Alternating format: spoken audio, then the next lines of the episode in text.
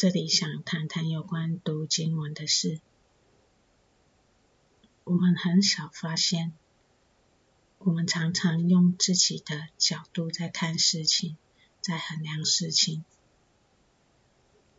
在一次的群组讨论会上面，当每个人都在说“我想应该是这样”，“我想我的观点是这样”的时候，听着听着，我发现，为什么讨论经书的内容却没有上帝的观点呢？后来，我想了很久，原来。读经文，如果我们用自己的角度，用自己过去的认识来读经文，去衡量经文的时候，我们所学的还是用自己的角度。如果我们读经文，能去想，用心用心去探讨，神到底在告诉我们什么？他的心意是什么？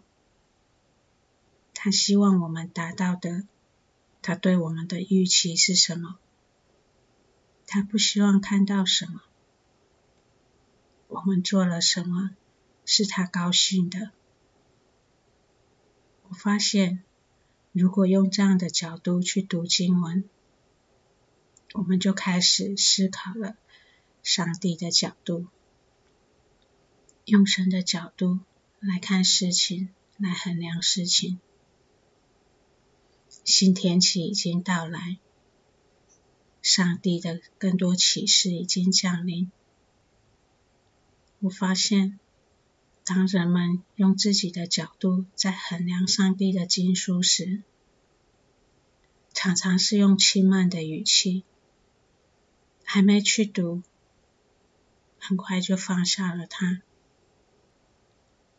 经书原本是衡量人的行为的，它像天平，衡量我们的作为。然而，在我们接受经文之前，我们却用我们自己的眼光在衡量它，这是多么的不敬畏神啊！我也发现。如果我们一开始读经文，就以领受的心，以想了解神的心意的心来读的话，我们会更容易进入状况，因为经文是靠着我们去做，照着神的话去做，才能真正利益我们的。也才能真正看到转变的结果。如果我们用敬畏神的心去看，用领受的心，那是谦卑的心，我们就能得到神的指引。也就是说，得到神圣指引，在于我们的心。我们的心是否够谦卑？